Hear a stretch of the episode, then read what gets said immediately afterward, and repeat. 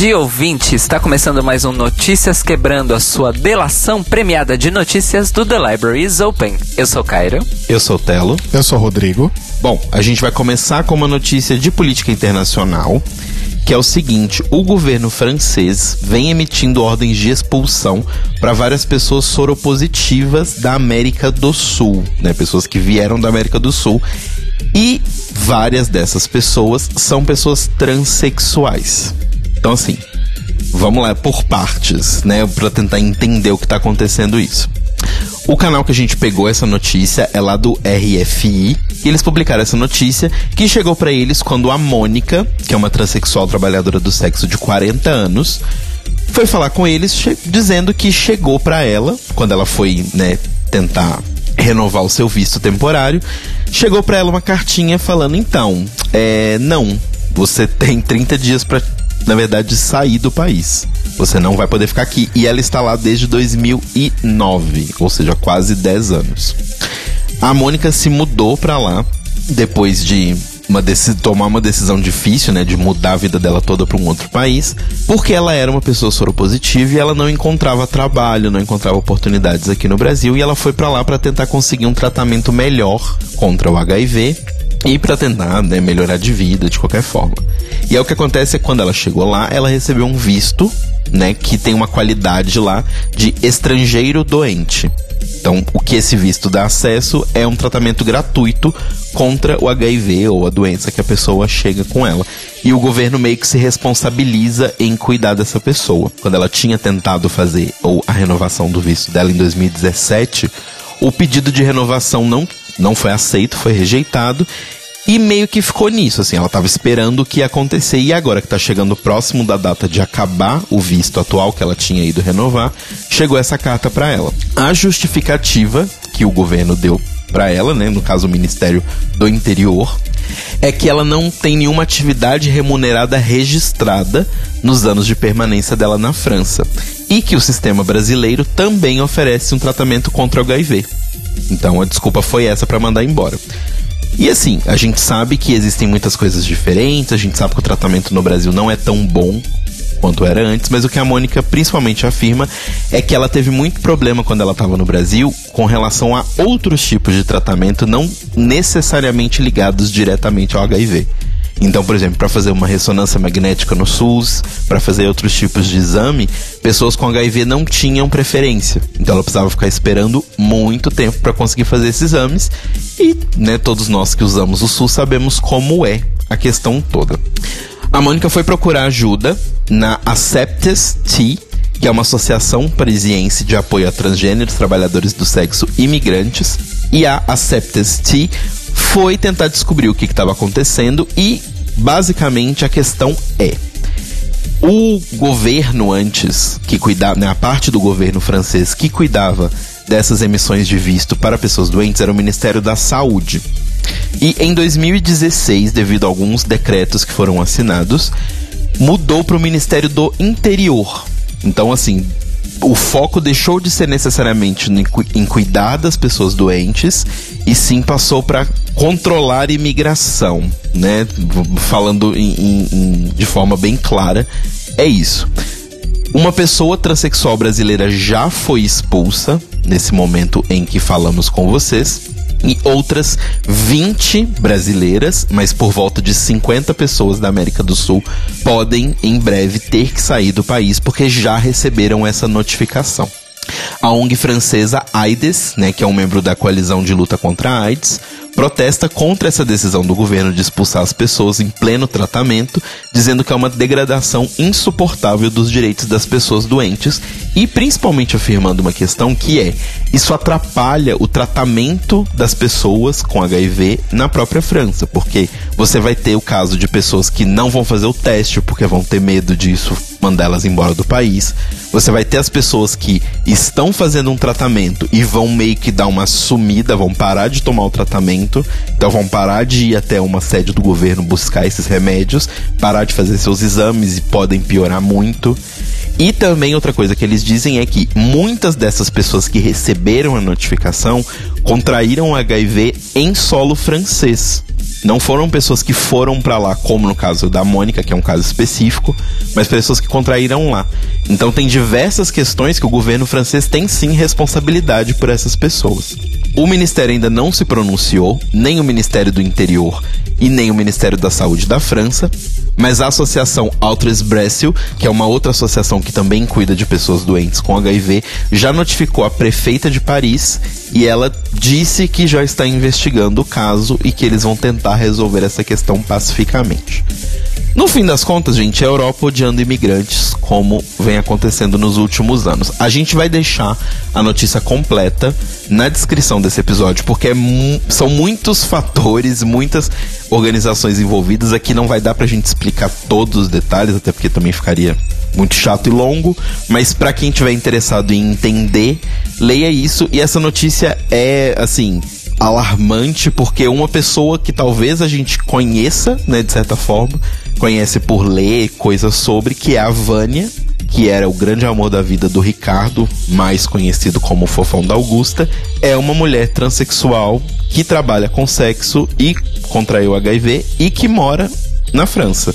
Então, não sabemos, não, não foram divulgados os nomes de todas as pessoas, só o da Mônica, porque ela procurou a imprensa mas talvez tenhamos uma pessoa aí com uma história de vida complicada também envolvida nisso. Então, assim, vamos acompanhar o caso, vamos ler sobre e a gente vai deixar a notícia aí para vocês. Agora passando para o Brasil em notícias melhores, o último indiciado do caso da Dandara, né, a travesti que foi assassinada lá no Ceará, foi finalmente encontrado. A Polícia Civil do Estado do Ceará já estava seguindo ele há bastante tempo, né? Ele era um dos dez indiciados do caso, né? Sendo quatro adolescentes e seis adultos. E o julgamento deles, de nove deles, tinha acontecido em abril de 2018. O Wellington era o único que não tinha sido julgado ainda e ele foi capturado na cidade de Calcaia, na região metropolitana de Fortaleza, nessa última sexta-feira, dia 15. Ele estava com o mandato aberto de prisão né, desde março de 2017, quando os mandatos todos foram é, emitidos. E, segundo algumas investigações, ele morava com a companheira em uma casa alugada no bairro de Barra Nova, onde trabalhava com conserto de eletrodomésticos. Então, o Francisco Wellington Teles foi encontrado e esperamos que apodreça na prisão. Adoro. Agora uma notícia cultural. O Centro de Cidadania LGBTI Laura Vermont, aqui na Zona Leste de São Paulo, tá com uma exposição nova chamada Memória e Resistência LGBT até o dia 19 de abril.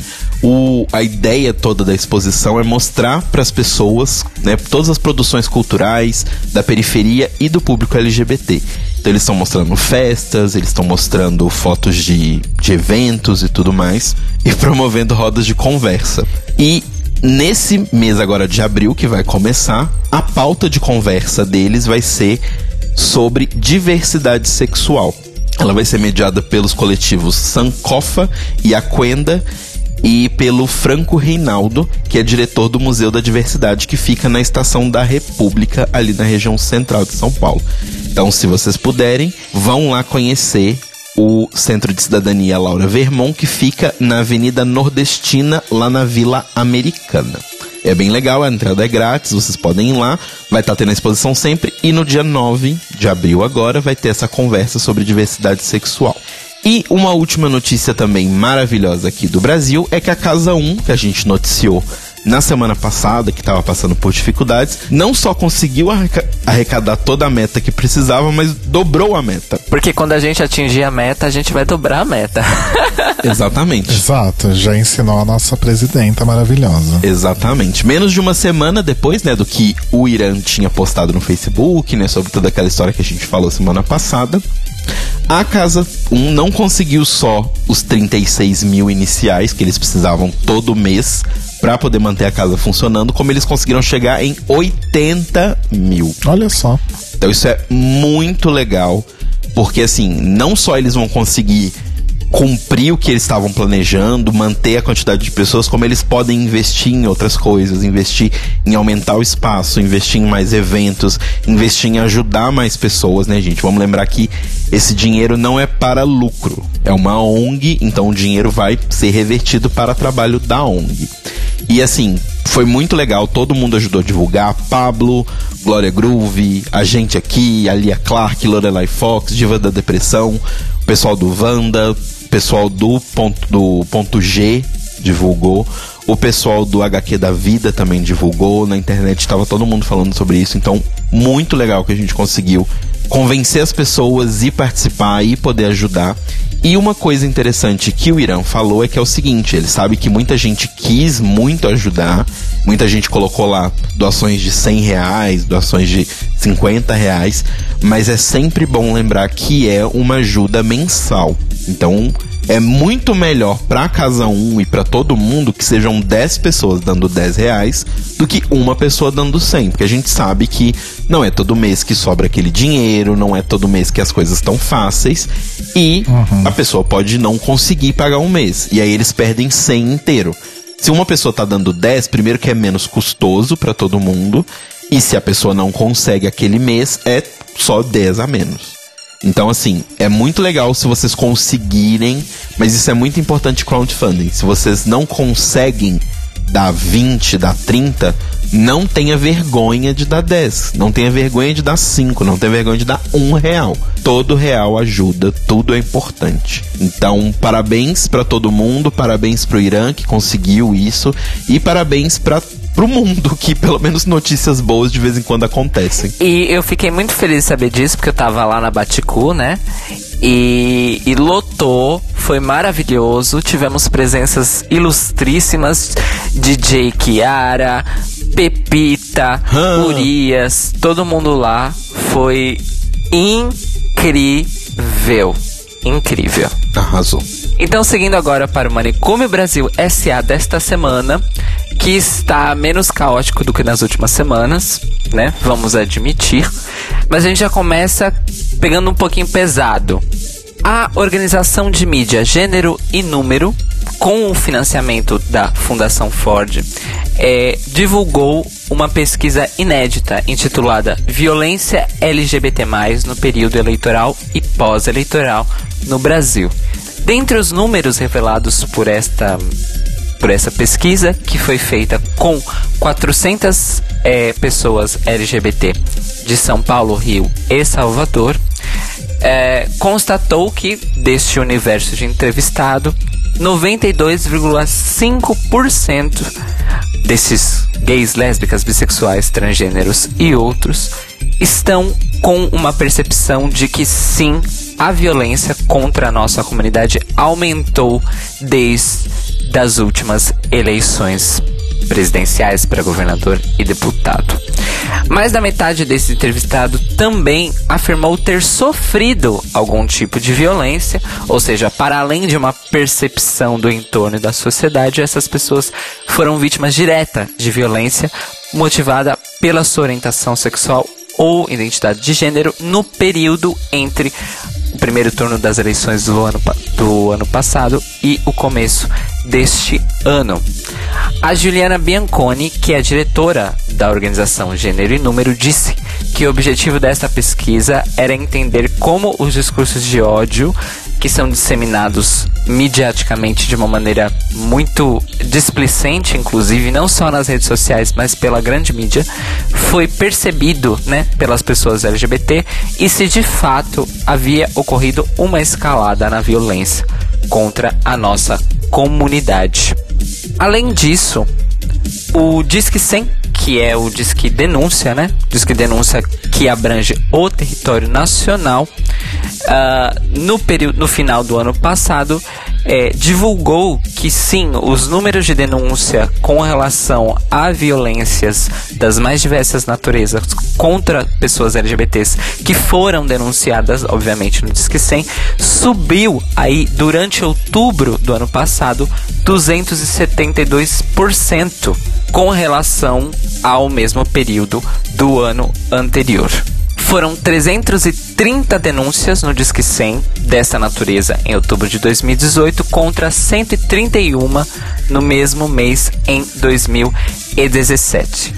Os, esses dados recolhidos pela Gênero e Número vão compor um relatório enviado aí para a Comissão Interamericana de Direitos Humanos da Organização dos Estados Americanos, a OEA, para criar aí algum tipo de visibilidade e movimentação e talvez até ajuda internacional nessa questão aqui no nosso país.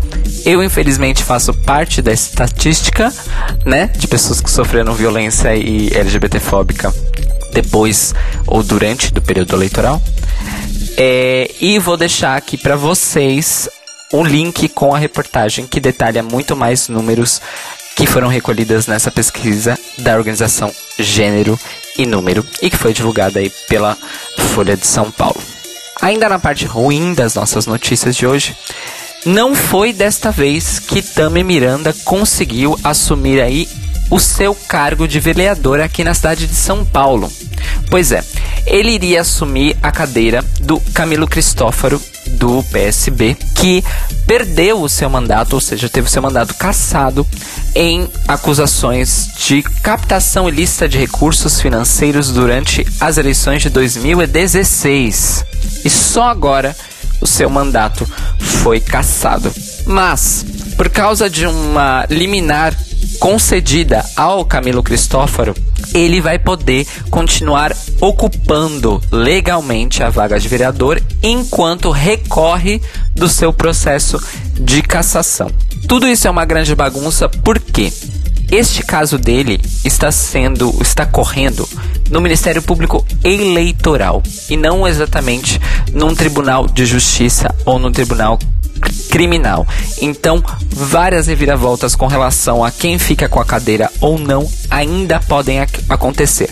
Principalmente porque Tami Miranda, obviamente, entrou com outra liminar para derrubar a liminar que mantém Cristófalo ah, na vaga de vereador enquanto ele recorre da sua cassação. Tami Miranda é, reagiu aí, obviamente, com tristeza ao saber da liminar, mas não se mostrou abatido e comentou que justamente a experiência dele de ser desrespeitado cotidianamente é, e de ter sofrido aí diversas situações de preconceito, confusão e até impedimentos na sua vida por causa da sua identidade de gênero, deixaram ele muito tranquilo para lidar com essa situação. Então vamos aguardar aí o desenvolvimento deste caso para ver se finalmente Tami será empossado vereador aqui na cidade de São Paulo. Lembrando que isso aconteceu porque lá em 2016 o Tami conquistou 12.408 votos, garantindo aí o lugar de suplente por cota eleitoral, não que ele era da chapa do Camilo Cristófaro, que é uma coisa que a gente explicou antes, mas é sempre bom reforçar. Então estaremos aí acompanhando. Meu único comentário é que bosta. Não é? A gente tava super animado para isso e aí. Enfim. Mas quem tomou posse, de fato, aí sem nenhum impedimento, sem nenhum tipo de problema, foi a maravilhosa Érica Malunguinho, que agora é de fato a primeira deputada estadual mulher negra transexual da história do estado de São Paulo. A posse é, dos deputados e deputadas aqui da Lesp aconteceu no último dia 15, mas nós acabamos não noticiando justamente por causa da semana completamente caótica que tivemos que comentar aqui no Notícias Quebrando. Mas aí a Érica então tomou posse, ela agora é oficialmente no papelzinho assinado uma deputada da atual legislatura aqui no estado de São Paulo. Ela sofreu alguns comentários aí de outros deputados, de funcionários da casa e tudo mais, mas obviamente está pronta aí para os desafios e também já um tanto quanto preparada para lidar com certas dificuldades funcionais na Lesp, já que várias outras deputadas negras, é, tanto no âmbito federal quanto no âmbito estadual, têm feito aí denúncias desde o período das posses que ocorreram aí no começo de, do mês de março, de que estão sendo barradas nas portas das casas legislativas para as quais foram eleitas, justamente por serem negras. Então, temos aí uma boa briga pela frente, mas temos uma pessoa muito boa aí representando a gente. Além da Érica Malonguinho, também outra candidata eleita histórica tomou posse aqui na Lesp, que foi a Joênia Wapichana, que foi a primeira mulher indígena a conquistar uma cadeira aqui na Assembleia Legislativa de São Paulo. Esperamos aí que pelo menos no nosso âmbito estadual a gente consiga um pouquinho mais de esperança, né, nos nossos deputados e deputadas. E parabéns mais uma vez para Érica, que seja uma mandata vitoriosa e muito, muito frutífera. Arrasou, Érica, quebra tudo. Sim. Então agora vamos para o nosso Boletim Greg Race, a sua revista eletrônica de notícias e fofocas sobre RuPaul's Drag Race e correlatos. Essa semana o Greg Race é especial Pele Fest. Então, no último, penúltimo final de semana aí, mais precisamente no dia 17 de março, RuPaul e Companhia Limitada estiveram no Pele Fest, que é um evento da organização da entidade americana Pale Center for Media, que se propõe a discutir anualmente a TV nos Estados Unidos, levando elencos e equipes de produções dos mais diversos tipos de shows para painéis com participação do público. Neste ano, por exemplo, eh, o festival contou com painéis de Grace and Frankie, The Walking Dead, The Marvelous Mrs. Maisel, Pose e RuPaul's Drag Race. Além de uma esperada reunião aí do elenco de Parks and Recreation celebrando o décimo aniversário da série. A Jane Fonda e a Lily Tomlin de Grace and Frank, inclusive, disseram que só aceitaram o convite porque ouviram dizer que a RuPaul estaria lá.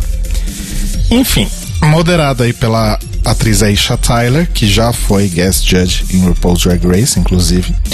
O painel de Drag Race contou aí com as presenças de RuPaul, Michelle Visage, Carlson Cresley, Ross Matthews, o Randy Barbato e o Fenton Bailey, que são co-criadores da World of Wonder, e outras pessoas envolvidas com a produção do programa. A Aisha abriu o painel mostrando o, o sneak peek do, do então próximo episódio, que foi o, o Trump the Musical, né? E na verdade o sneak peek foi do Mini Challenge, inspirado na Rachel Maddow. E o repórter Gregory Elwood, do The Playlist, que é uma das fontes de onde a gente pegou essas, esse compilado aqui do, do evento, ele disse que ele estava no set de gravação quando o, este mini challenge foi filmado e que ele pode garantir que ela, eles realmente dão só é, 15 minutos para as queens se maquiarem, ficarem prontas, né? E que de fato a Silk ela segundo ele, ela emana extremo star power em, em, pessoa. Ok. Entre outras coisas, a RuPaul declarou que a cultura drag tem evoluído, mas que sempre foi irreverente, perigosa e política. E agora, com o advento do streaming, a audiência está mudando e eles têm um alcance global. Uh, Drag Race tem e continua fazendo aí um, uma grande mudança na conversa sobre a, a cultura drag e também sobre a comunidade LGBTQIA+. E da sua própria forma especial, é um programa que ajuda a educar.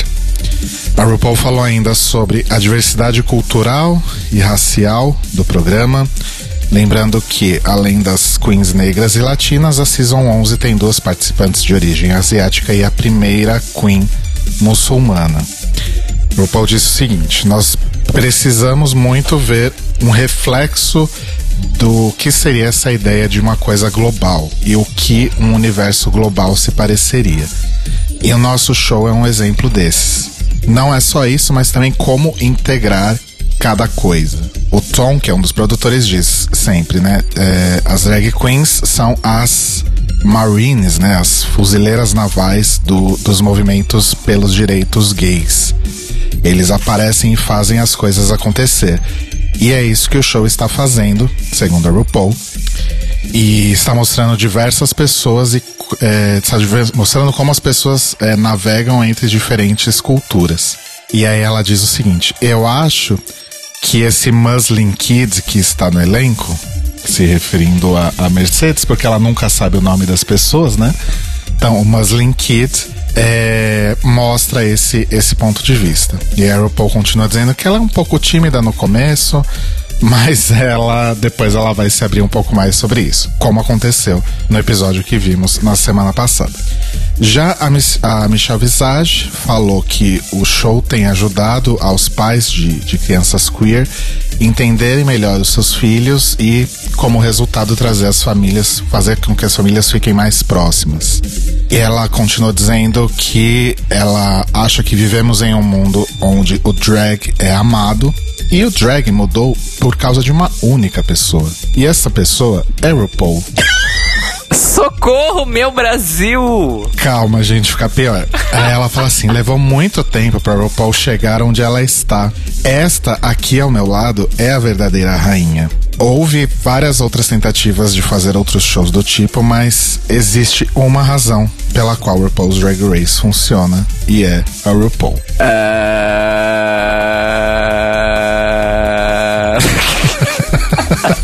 eu acho que a RuPaul sim mudou muita coisa, mas eu não diria que ela é a única pessoa que mudou tudo. É, exato. Segundo a Michelle Visage, é. Exatamente, concordo com ela. E outra coisa, só funciona o programa porque, porque tem a RuPaul, pelo amor de Deus, né? Bom, depois de toda essa lambeção de saco, os produtores comentaram aí, lembraram alguns momentos que eles não esperavam que acontecessem durante o show, mas que, que foram realmente surpreendentes para eles e trouxeram uma grande repercussão para a atração. Então, por exemplo, eles lembraram especificamente da, da Undina revelando o seu status como HIV positivo, a Roxy Angels chorando por causa da história da mãe dela largando ela no, no ônibus. E durante o evento mostrou no telão um pedaço dessa cena. E aí, segundo os, os repórteres presentes, né, que, que escreveram essas fontes onde a gente pegou tudo, quando acabou a cena e eles olharam pra RuPaul, ela tava limpando uma lagriminha por dentro do óculos, assim, depois de ver a cena da, da Roxy. A, a RuPaul citou esses exemplos, como da Ungina e da Roxy, como é, para dizer como que é importante mostrar como funcionam os mecanismos de defesa das pessoas queer. Porque todos nós viemos de lugares é, problemáticos, a sociedade sempre empurra a gente pro lado e sempre tem muitos sentimentos profundos aí em relação a essas coisas. É, e aí com isso, cada, cada criança, cada jovem pode ver que realmente existe uma tribo esperando para recebê-los de braços abertos. Outros destaques que os produtores citaram foram a, a entrada da Sharon Needles na quarta temporada. O Randy Barbato comentou que, na, que o momento dele preferido foi o da entrada da Alyssa Edwards na Season 5, que eu acho que ela foi a primeira a entrar na, na Workroom, né? Foi. E segundo ele, ela teria parado. Não, não, não. Acho que é a Detox que é a primeira. É a Detox? Segundo ele, ela teria parado na frente do espelho e ficado 20 minutos se olhando, sem fazer Alissa. nada, né? Alissa, realmente. É, os produtores comentaram que eles não faziam ideia do, do review das pétalas de flores embaixo da peruca da Sasha Velour. Eles só viram isso na hora e ficou todo mundo muito passado. Uh, que mais? O Carson Kresley contou que isso é uma curiosidade interessante que eu não sabia. Os juízes regulares nunca sabem quem são os guest judges. Eles só ficam sabendo quando a pessoa entra e senta ali do ladinho deles. E que isso gerou situações maravilhosas, porque geralmente as pessoas que vão são pessoas jovens, são pessoas novas que os, que os jovens apreciam e tal. Mas de vez em quando aparecem algumas pessoas aí da velha guarda e, e ele ficou chocado que ele teve a oportunidade de passar um dia inteiro com a Olivia Newton-John sentada do lado dele. Eu achei fofo. Ah, quando perguntada o que, que faz as, as pessoas é, se desconcertarem né, de, de, de alguma forma na workroom, a RuPaul comentou que de fato o que as pessoas não entendem é que as queens realmente têm muito, muito pouco tempo para fazer as coisas. Então, quando a gente diz na última semana, na verdade nós estamos falando de ontem, do dia anterior.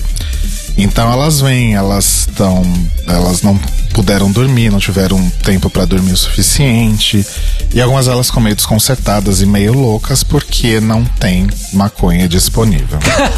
e, e sobre o, o histórico lip sync sextuplo do, do episódio 3 da Season 11, a RuPaul diz que ela tinha que fazer isso, não tinha o que fazer. Foi uma decisão que eles tomaram e a, a, a Michelle Visage ainda adicionou ainda bem que aquele grupo não escolheu Whitney Houston, porque teria sido ainda pior. E a RuPaul disse que ela costumava ser gentil e guiar as queens, né? Vai na workroom, conversa com elas e tal, mas nesse momento em que elas estão, Season 11, não tem mais o que fazer. Tem que chegar e realmente quebrar o barraco. Porque, na verdade, é assim que o mundo é hoje em dia, segundo a RuPaul. Então ela acha que ela tá num momento do programa em que ela não tem mais como ser gentil. Ela tem que chegar nas queens e falar, cala a boca e faz isso aí. Então o mundo é por amor, mas ela tem que se comportar igual o mundo. Basicamente isso. Entendi. Entendi. Que mais? Outros detalhes interessantes é que os produtores e os, os juízes é, falaram um pouco sobre as pessoas que eles gostariam de ter como guest judges. E aí falaram sobre Oprah, Michelle Obama, Diana Ross, Michelle Visage continua insistindo na Madonna. E falaram de Judy também, e nem foi a RuPaul, enfim. E aí depois, já fora do painel, né, em entrevistas no, no hall, ou, ou tapete vermelho, ou whatever era aquilo, quando ficam lá os repórteres entrevistando as pessoas, a RuPaul e a Michelle Visage disseram que originalidade e espontaneidade é o que continua importando para a seleção das queens do programa. E o Ross e o Carlson comentaram, falaram um pouco sobre Trump the Rusical, né? Que foi o episódio imediatamente anterior aí dizendo que esse, essa coisa de trazer um, um, um, ângulo, uma visão política pro programa não é exatamente uma coisa nova, porque RuPaul's Drag Race tem sido sempre, entre aspas, parte da resistência. Só por simplesmente existir, o show já é resistência, segundo Ross Matthews. É, mas eles acham que de fato as pessoas podem ficar surpresas por verem o episódio ser tão direcionado aí à política mas ele acha que não que, é, que realmente é, é, importante ter feito isso, é importante esse episódio ter existido, mas que eles não estão necessariamente fazendo algo a mais do que já fazem pelo simples, pelo simples fato de existir. RuPaul's Drag Race, no caso. E foi isso, os bafos que eu peguei do Pele Fest, desse painel da RuPaul. E a última dica que eu vou dar aí é para vocês darem uma lidinha, né, no, no, no link que a gente vai deixar na publicação de uma matéria do site da, da Vox falando sobre o poder do merchandising em RuPaul's Drag Race e como essa indústria basicamente cresceu aí desde o do início do programa, impulsionado, claro, pela própria RuPaul, que vende desde chocolate até é, perfume, livro e, e, e, estatueta e o que mais ela puder vender. Só um detalhe interessante que eu pensei dessa, dessa matéria, que depois vocês podem ler com detalhes, é que em 2018 a DragCon vendeu mais de 8 milhões de dólares em merchandising. Isso, DragCon, o evento como um todo, né? Uhum. Todas as queens que estavam lá vendendo coisas e tudo mais. E é Dragmerch.com. Que eu fiquei chocado, Drag Merch pertence à Bible Girl, né? Sim. Eu não sabia disso. Eu fiquei sabendo lendo essa matéria. Ela foi Vox. muito visionária, porque ela criou um site que todo mundo meio que depende, porque assim, não são todas que um tem um site, porque dá trabalho. Apesar de todo mundo precisar de um site. Exato. E não é todo site que elas conseguem fazer de uma forma barata e fácil que vai ter uma, uma, uma loja dentro. Claro. Ter sistema de shopping é difícil, então ela foi bem visionária. Hoje Notícias Quebrando teve informações do Guia da Folha, da Rádio França Internacional, do Observatório G, da Folha de São Paulo, do Deadline, do The Playlist, do site do Entertainment Tonight, do 2Fab e da Vox. E estamos aí ainda no mês de março, continuamos contribuindo aí para a campanha O Podcast é Delas, que tem aí como objetivo trazer mulheres maravilhosas para falar mais na podosfera, dar mais espaço para mulheres na podosfera. E para falar sobre diversos temas, no nosso caso especificamente sobre o RuPaul's Drag Race. Desculpem, mulheres. Estamos presos nesse loop. É, nesse loop temporal. É, é o dia da marmota de RuPaul's Drag Race. Mas essa campanha maravilhosa foi criada pela Domenica Mendes e pelo Rodrigo Basso com essa finalidade, né? Para que mais mulheres possam se manifestar aí na podosfera. Então, ouça programas, podcasts com mulheres. Se você é podcaster, leve mais mulheres para falar sobre absolutamente tudo que for possível no seu podcast. E se você é ouvinte, privilegie podcasts produzidos, criados e estrelados por mulheres e ajude a divulgar esses podcasts e também os outros programas que você ouve e que neste mês estão dando um foco maior para as mulheres. Você pode fazer isso usando a hashtag O Podcast é Delas ou hashtag O Podcast é Delas 2019 nas redes sociais. E, se você quiser saber mais sobre a campanha, você pode visitar o site opodcastedelas.com.br ou o Twitter, arroba o podcast é delas. Temos indicações? Bom, hoje eu vou dar a indicação três indicações em uma naquele esquema. Primeiro a gente grita hino e depois a gente dá o play. Porque nessa sexta-feira em que estamos gravando saíram não um, não dois, mas três discos que eu estava esperando muito. o primeiro deles é o Goela Abaixo, de Lineker e os Caramelos, que tá aí. Você tá roubando a minha indicação. La usurpadora. Enfim, que é o disco que a gente tá esperando faz muitos meses, porque já fazem muitos meses que saiu a, o primeiro single e eles já estavam numa turnê promocional aí internacional e voltam pro Brasil agora para fazer a turnê do lançamento do disco de, de, fato aqui. O segundo disco que saiu foi o La Gran Esfera do La Casa Azul, é, que é o meu projeto, meu ato projeto espanhol e favorito de todos os tempos, que estava aí há acho que seis ou sete anos sem lançar disco. É, e, e, lançou o primeiro single desse disco há dois anos e meio atrás. Ou seja, foi um longo período de espera por esse disco. E o terceiro é o primeiro disco, primeiro álbum completo do cantor uh, gay australiano Brendan McLean, que vocês vão se lembrar do maravilhoso clipe de House of Air. Quem lembra de House of Air? Pois é, ele finalmente lançou o seu primeiro álbum também, que se chama And the Boyfriends. Então acho que dá pra gente ler como Brenda McLean and the Boyfriends.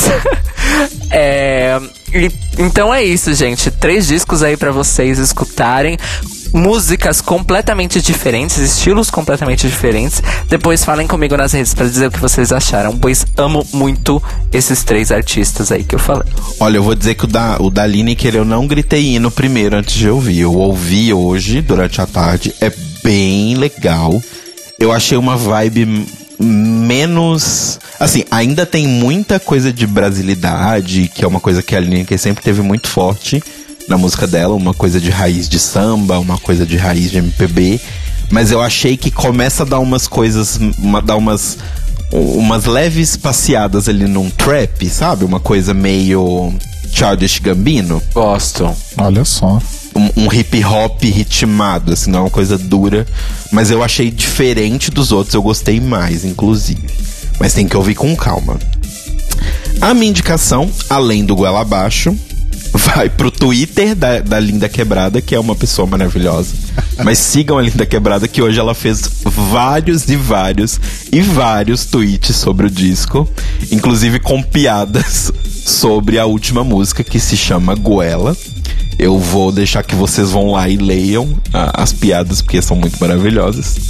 E além disso, eu queria indicar uma série da Netflix que é uma série que eu já tinha ouvido falar há muito tempo atrás que ia acontecer, mas eu meio que esqueci no meio dessa loucura que foi o final do ano passado pra cá, né? Me casei o demônio foi eleito, várias coisas aconteceram.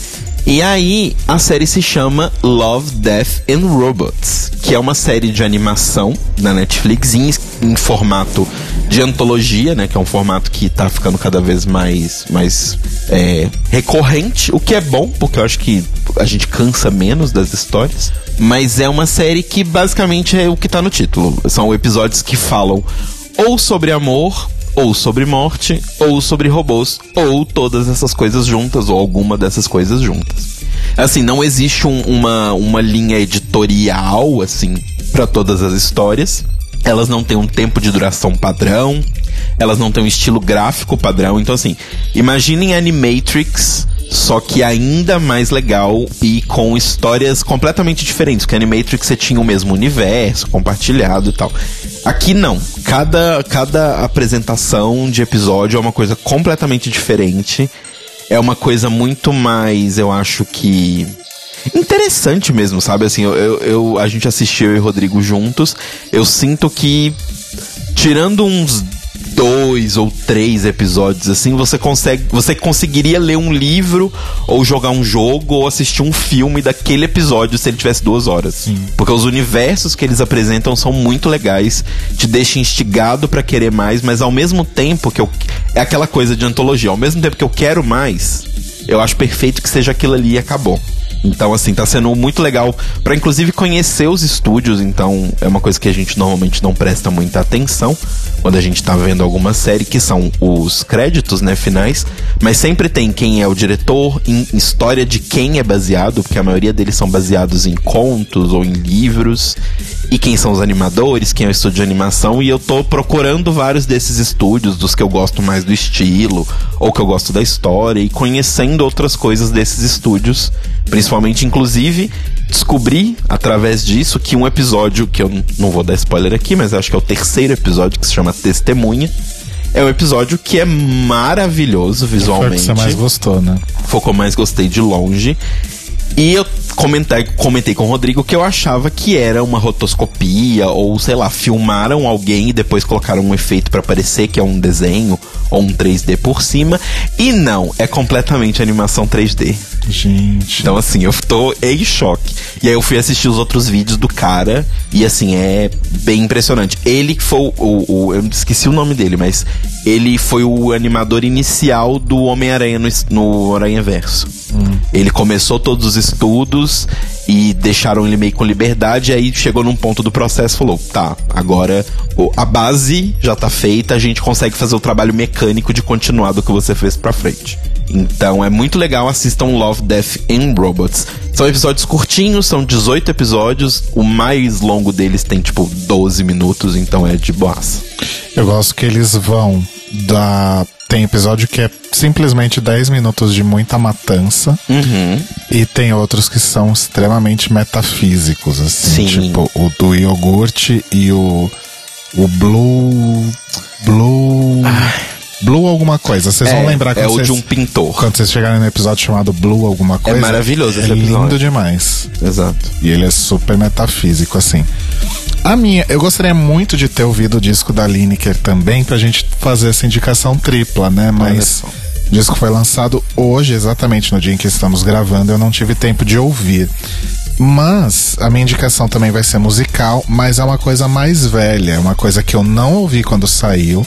E assim, considerando o quanto eu amo essa artista, poderia ser considerado um sacrilégio não ter ouvido até hoje. Então essa semana eu corrigi isso, então a minha indicação é o disco Novas Famílias da Marina Lima, o disco que ela lançou em 2018. Quem me conhece sabe que Marina Lima é uma das minhas divas, das minhas rainhas, o terceiro olho de Ra na minha vida. E eu gostei muito desse disco, porque ele é um disco curto, conciso, moderno, é tipo muito, muito moderno. A poesia da Marina continua aquela coisa maravilhosa que só ela sabe fazer. Tem participação de uma galera aí mais, mais da mais recente aí da música com quem ela tem andado muito, como a Letrux e o, e o Marcelo Genesi. E para fechar o disco, ironicamente, tem uma versão 2018 de Pra Começar, que é provavelmente um dos maiores hits aí da Marina Lima nos anos 80. Então, se você, assim como eu, cometeu esse sacrilégio, é, conserte isso agora e ouça o Novas Famílias da Marina Lima. Arrasou. E o Notícias Quebrando está disponível toda segunda, logo nas primeiras horas, no feed, no Spotify, no iTunes.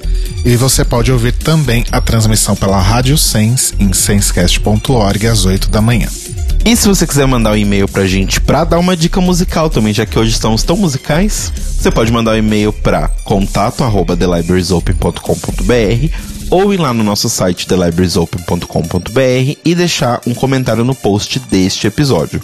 No Instagram e no Twitter nós somos o Tlio Podcast, T-L-I-O Podcast. E lá no Facebook tem o nosso grupo da biblioteca. É só pedir que a gente aceita você lá.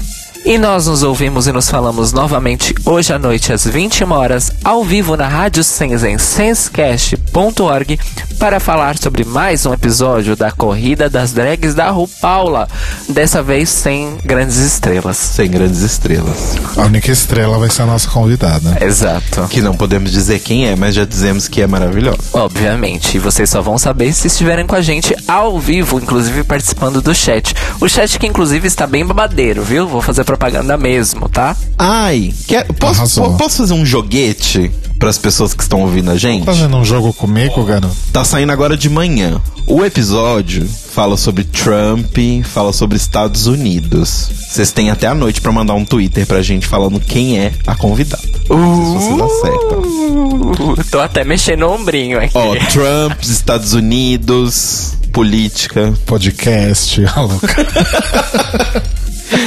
Então tá, gente. Beijo. Bom trabalho. Beijo, gente. Bom dia. Beijos, amores. Até daqui a pouco.